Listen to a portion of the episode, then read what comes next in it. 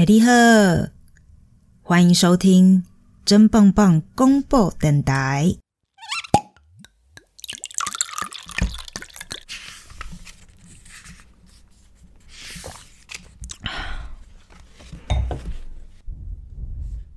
红酒说书人是真棒棒广播电台的一个单元，由真真我在带点微醺中分享一点生活中的小故事。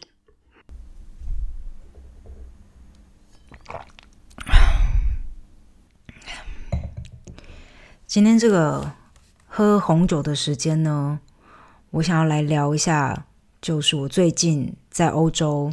观察到的一些事情，就我前几天呢，呃，就反正在看那个 Instagram，然后就突然看到这个，因为 Instagram 不是都会推送给你一些你还没有追踪的人吗？就是他会按照他的演算法，依照你之前的喜好，种种那一类的。好，然后我就看到了这个呃德国的 influencer，他叫做他的 account，他的账号。是叫做 “so denkt ein Mann”，就是呃，这就是一个男人怎么想啊？如果我直译的话，就是这就是男人的想法。OK，好，然后我就觉得，哎，因为很多人按赞，你知道吗？然后就很多人追踪，然后我就觉得，我我其实当下是有点一惊，怎么说？因为。大部分的德国女孩，我觉得大家都会有这个既定印象，就是德国女孩，或者是很多的欧洲女孩，她其实是很有自己的主见的。那我觉得这个既定印象没有错，就是至少我认识旁边的人，就是我认识的欧洲女孩。绝大部分都是很有自己的主观意识，尤其是在感情上面，就是在面对两性关系的时候呢，他们其实一般来说，我觉得都会比亚洲女性还要再来的呃强势一些。好，所以我就觉得很很妙，你知道吗？因为这个意思是说，这个人，呃，就是这个 So Thanks I'm Man 的这个主持人呢。主持人吗？就是这个 他他的他的那个主角就是 Sean，就是一个我觉得他应该是土耳其人，但是是呃土耳其裔啦的德国人。然后呢，呃，等于说这个人，我不知道大家有没有很多年前那个 Will Smith 威尔史密斯有一部电影叫做 Hitch。中文翻译是《全民情圣》，然后这个威尔史密斯在里面的角色就是要辅佐各个感情生活不顺利的男子，他就是会在后面用那种对讲机，然后跟他们讲说：“我告诉你，你现在跟这个女生说这个、这个、这个哦，或者是你要怎么样去跟她约会，就是他算是一个两性关系的 consultant 的那种的的的概念。那这部电影它。呃，指导的是男性嘛，就是威尔史密斯指导的是男性，但是我们现在在这边看的那个 So Thanks I'm Man 的这个 Sean 呢，他指导的他是一个男生的角色，要去指导欧洲女性哦，那德语说德语的女性，因为她的语言是德文嘛，来去就是看要怎么样约会啊，哈，然后要怎么样去把掌握男人的心，这样，所以他的意思就是说呢，女孩们。你要知道男孩在想什么哦，就是他作为一个男孩代表来去告诉女孩们，男人都在想什么。然后呢，最大重点是说，呃，因为当然这个 Sean 他在里面就是有很多的，可能是影片啊，然后文字文字比较少，他基本上都是拍影片，所以他就是会用那种影片叙述故事的方式。好，然后去告诉说，他会有不同的单元，比如说你在第一次约会的时候，你不应该去问什么，或者是当男生就是放你鸽子的时候啊，你应该要怎么样去呃面对，去怎么样做反应，这样。那最神奇的是，他就把这样子的呃，等于他的 knowledge 吧，他的身为一个男人，他把他整理起来，男人都在想什么的这个知识。啊，他把它整理起来，然后他提供了这样子的服务，他就在他的 Instagram 的 bio 首页上面，自己的 intro 是这样写 Partnerberatung und Persönlichkeitsentwicklung für attraktive Frauen。哦，看到这句话我就觉得我要喝一口。他的那个翻译是这样，就是 attractive Frauen 就是有吸引力的女人。所以首先呢，他已经把他的那个 T A 给给圈出来了，就是有吸引力的女人。诶，你不能长得丑哦，你不能长得就是你不能没有吸引力哦。好，OK，我错，我不能，我不该说丑的女人就没有吸引力。总而言之，它的定义，它的 TA 是有吸引力、有吸引力的女人。好，然后他给这些有吸引力的女人提提供了什么样的服务呢？就是在伙伴选择上的顾问，以及个人个性的发展。哦，发展策略就对了。我一看就傻了，就像啊。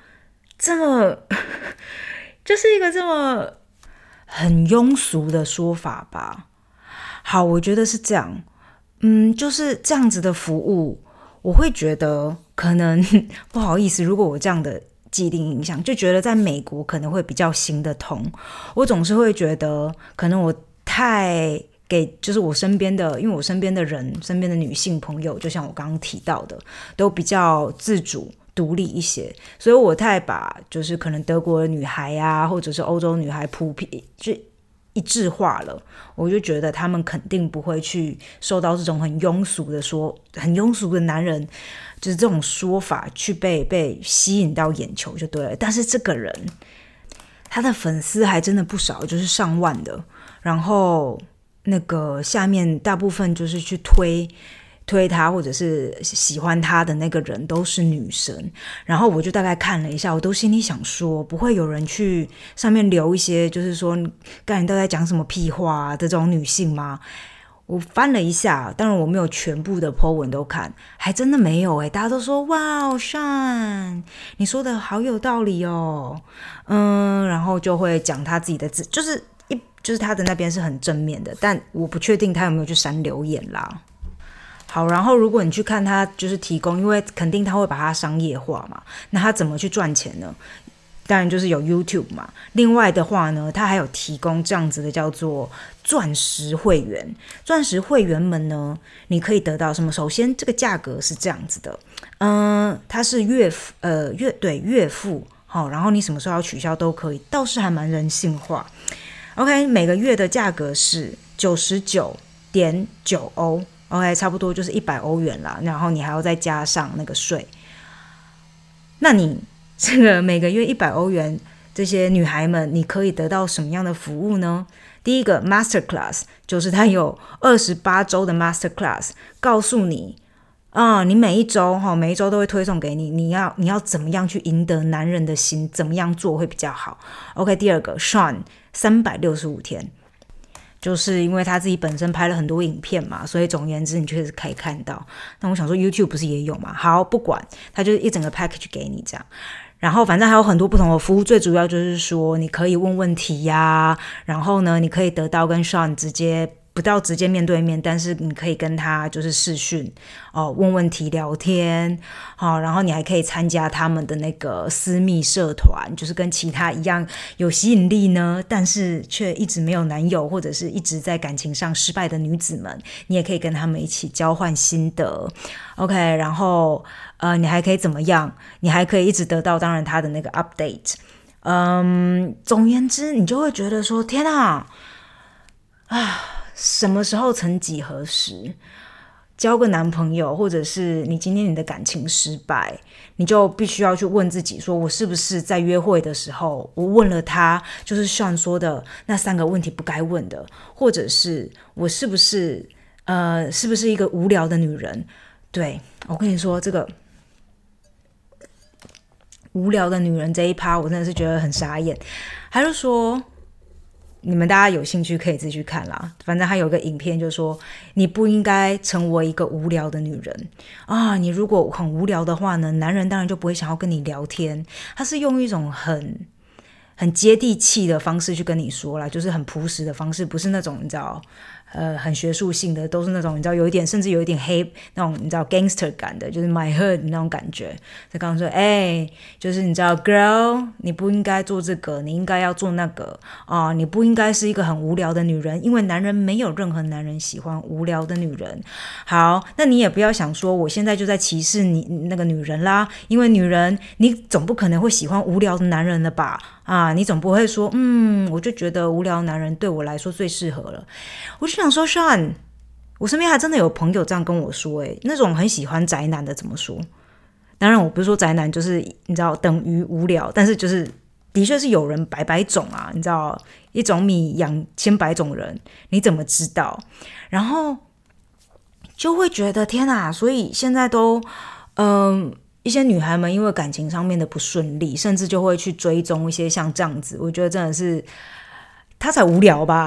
你要不要自己去找个生活，就是你知道 get a life，做一点别的事情吧？这边叫叫女生说你应该要怎么怎么样去嗯进行自己的关系，怎么样去维护自己的关系？因为我觉得至少我的想法，我会觉得每一个人都不一样，然后你不能说嗯。这个 A 女生做的事情，B 女生如果也做的话，就一定不会成功，或者是怎么样的。嗯，好，我就拿我自己本身的经验来说好了。好，我必须说，我在最一开始呢，就是在跟我现在的男友奇异果在一起的时候，我们两个进行的速度非常非常的慢。什么意思呢？就是。可能当时也没有觉得说，OK，好，我们已经可能约会三个月啦，那我们现在在就是要正式的在一起，然后或者是我们可能嗯在一起已经一年啦，所以我们就必须要住在一起。你知道，的确是会有人会有一个这样的阶段性，然后包括说我们两个人可能相处起来真的非常的像朋友，然后他很多事情我是不会去管他的，所以甚至是是是我的我的方式是这样，可能。由于说以前的一些经验，导致于我现在是会这样去面对我的男友，这样，但我自己觉得很舒服，我会觉得，对啊，这就是我做我我现在谈感情的态度，我会觉得放轻松，给大家很彼此的自由度，这样。好，但是相对而言，当然他对我也是这样，他也给我很大的自由度，他也不会去管我。那有的时候呢，像我们在一起刚在一起的。可能两三年吧，就就是完完全全可能两周都不会跟彼此联系到，又又加上我男友很容易在路上，他很容易去出差或者是就是去旅行什么之类的，然后我们就完全不会联络。然后旁边的朋友就会告诉我说：“嗯，我还记得就是有一个有一个德国女性朋友，她就告诉我说，我觉得你就是找到一个错的男人，就是你知道旁边会有很多人。”就于他自己本身的既定印象，就觉得说一一段感情应该要怎么走，每个人的感情都应该要怎么走。嗯，你如果三个月了，他还没有说我爱你，他这个人就不爱你。你如果过了五个月了，他还没有送你什么什么东西，没有送你名牌包，他就他就心里没有你。呃，种种这一类的，然后我就会觉得说，哎，不要跟我说这些，然后。真的，我心里就是这个想法。我会觉得我现在跟他相处很轻松，我好像没有必要要去听别人告诉我我应该要怎么做。虽然，当然，你听到别人告诉你啊，我觉得你的感情这样子走，这或者是你男朋友跟你说这种话很奇怪，你们两个可能不太适合。甚至就是我有一个很好的朋友，他就说他都没有说过我爱你哦，就在追一开始的时候，我说我们不说这个，诶。然后就说，我觉得这男人根本就你们这中间没有爱。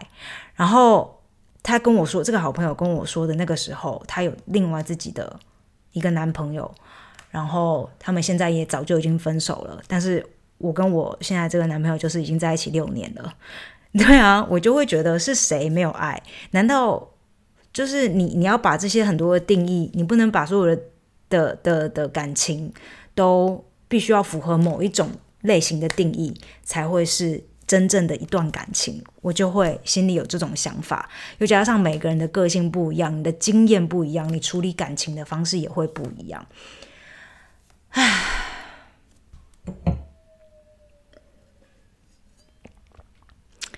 对，我不知道为什么，我就最近很想要来跟大家分享这件事情，就是我我我自己的想法，因为我真的发现身边就是遭受感情苦难的女孩们，女孩们很多，但我发现很多时候她在遭受的这种苦难，都是她自己在折磨自己。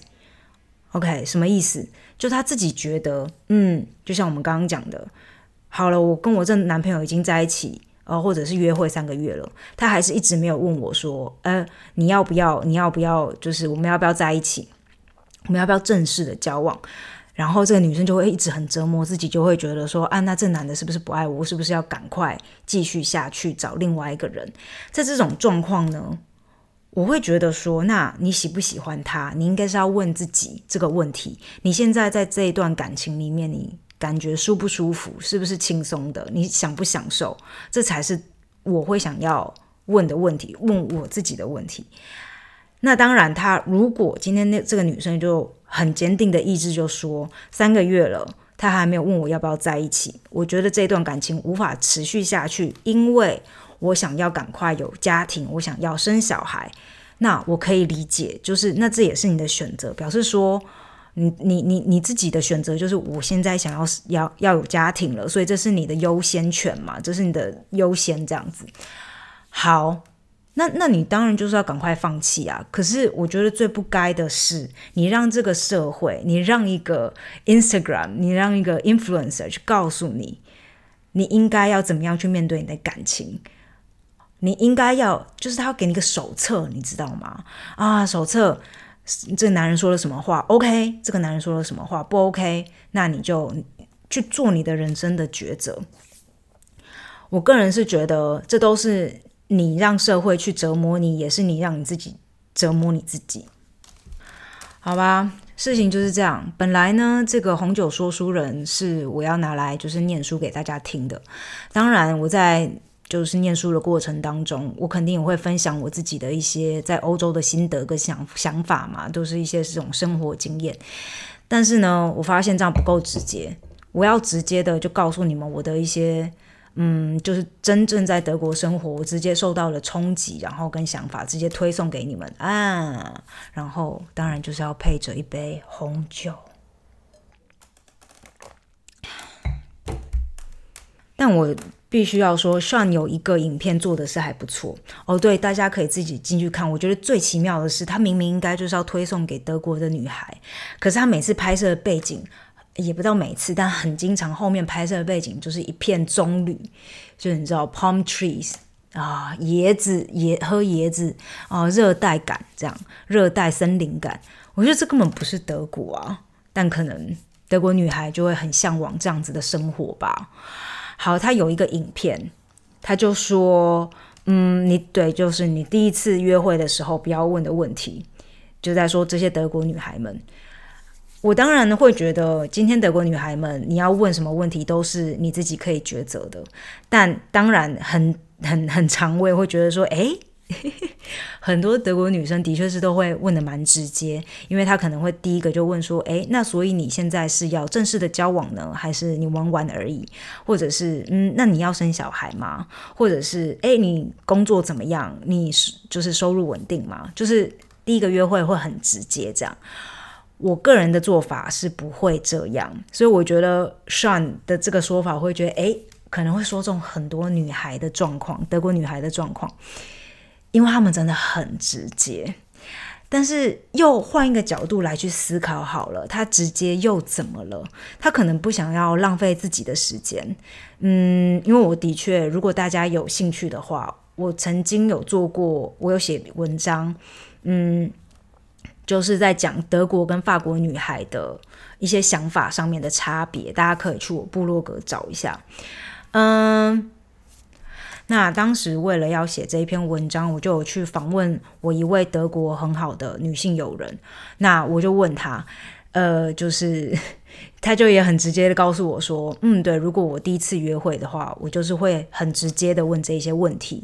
那她的说法也是嗯，很清楚明了，因为他不想要浪费时间，他觉得他年纪已经到了，然后他想要，他真的很想要有一个家庭，生个小孩这样。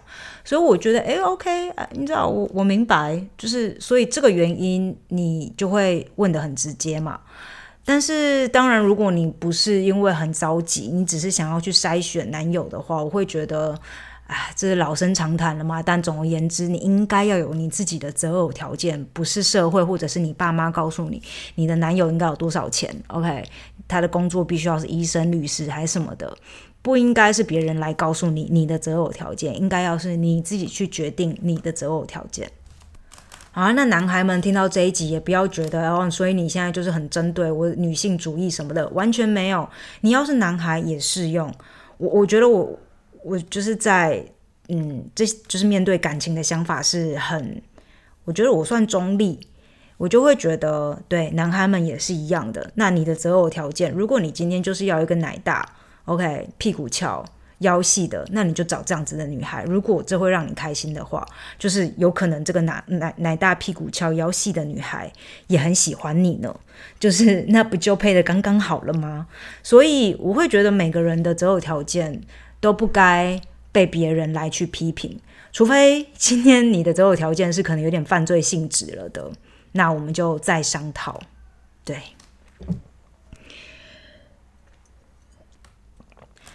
好，那所以接下来之后红酒说书人的这个单元呢，红酒依旧会继续喝，嗯，但我会直接。说书的部分就是说我自己的故事，或者是说身边旁边朋友的故事。那我可能也会邀请许多好朋友一起来，呃，可能是住在欧洲，或者是有欧洲生活经验过的，一起来跟我聊聊天。好啦，那故事要讲，酒也还是要喝啊。那今天介绍的这支我现在在喝的红酒呢，它是来自于意大利的 Veneto。啊，就是这个威尼斯，就是这个区域的呃首都哦，所以基本上就是威尼斯那个区块。所以我觉得它的葡萄的来源是一种带着一个浪漫的出生。来自于威尼斯的一瓶酒，那它的瓶身自己本身也长得非常的优雅，然后就是红色，以红色为基准的这样，我一看到就觉得，嗯，肯定很好喝，然后喝下去就觉得，嗯，我真的也太会看了吧。OK，那它葡萄的品种是 Melot 跟 Covina。然后它是有被储藏在呃橡木桶过的，所以呢，它的那个香味是呃在最一开始的时候，很多红酒都是这种比较，尤其意大利的，嗯，它是比较那种果香的，就是偏红梅类的这种果香。然后因为它有在橡木桶里面待过嘛，嗯，所以它的最后就是会有一股真的就是香草跟那种远东香料的香气。那如果有经常在听我讲那个我推荐红酒的朋友们，应该就会知道我喜欢的都是属于就是那种香气比较浓郁一点的红酒。所以呢，通常如果你要配的食物，也都是可能它的那个味道要重一点，像是嗯浓一点的 cheese 味啊，或者是红酱呀、牛肉这一些。OK，那今天就是。呃，边喝着这个来自威尼斯的浪漫红酒，然后边跟大家聊聊我对感情态度，我对感情的态度跟想法。那我觉得最重要的一点就是，没有什么辛苦难过或者是感情上的问题，是一杯红酒没有办法解决的。那如果一杯真的没有办法解决，那就一瓶好啦。